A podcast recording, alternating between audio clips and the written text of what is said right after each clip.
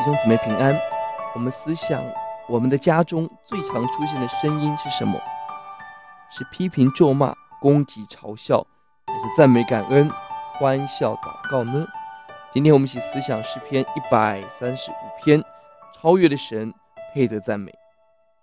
这一篇因着神的超越万神、超越万邦而大大赞美。结构上采 A B C B A 五段对称性结构，A 是呼召人赞美，B 是把神的超越偶像的虚妄做了对比，C 是神拯救的作为。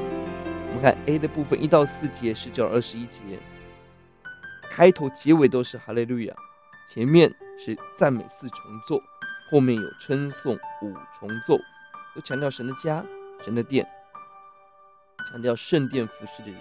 一到四节不断强调赞美四重奏，你们要赞美，赞美神的名，就是神属性的总和。神的仆人要赞美。第三节因着神的属性要赞美，强调赞美的对象内容不断的晋升。第四节强调神的拣选，我们是神的子民。十九到二十一节称颂重奏，以色列家、亚伦家、利未家敬畏神的住在耶路撒冷的，神从西安要受到称颂。愿每个家要起来称赞神，愿我们的家充满赞美声音。B 的部分强调的是神超越跟偶像的虚妄。五到七节神的超越，第五节神的至大的神，超越万神之上。十五到十八节强调这第六节。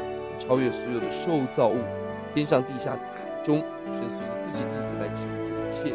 七节是统管万有，十五到十八节要偶像的虚妄，造偶像的偶像的要一样成为虚妄。C 中间部分强调神在历史中的拯救作为。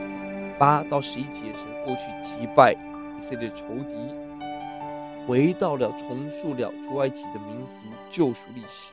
带领百姓离开奴隶，也战胜亚摩利王、巴珊王、迦南地的王，带领百姓进入应许地。十二节带领百姓承受地业。十三节鼓励我们要起来纪念神。十二十四节提到了百姓，我们神的子民，这是我们最大的财富产业。为他的仆人后悔，有遗憾安慰的意思。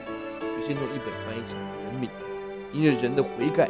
神重新施恩给我们，我们的神是全知全能的神，神没有因着人的无知而有的后悔，却有因着人的悔改而有重新施恩。我们的神是至大神，第五节耶和华为大，超乎万神之上，超乎偶像，超乎受造物。主愿我们认识你的大，我们思想你的救赎，愿我们我们的家庭充满了感恩、赞美、欢呼、荣耀之神，奉主的名。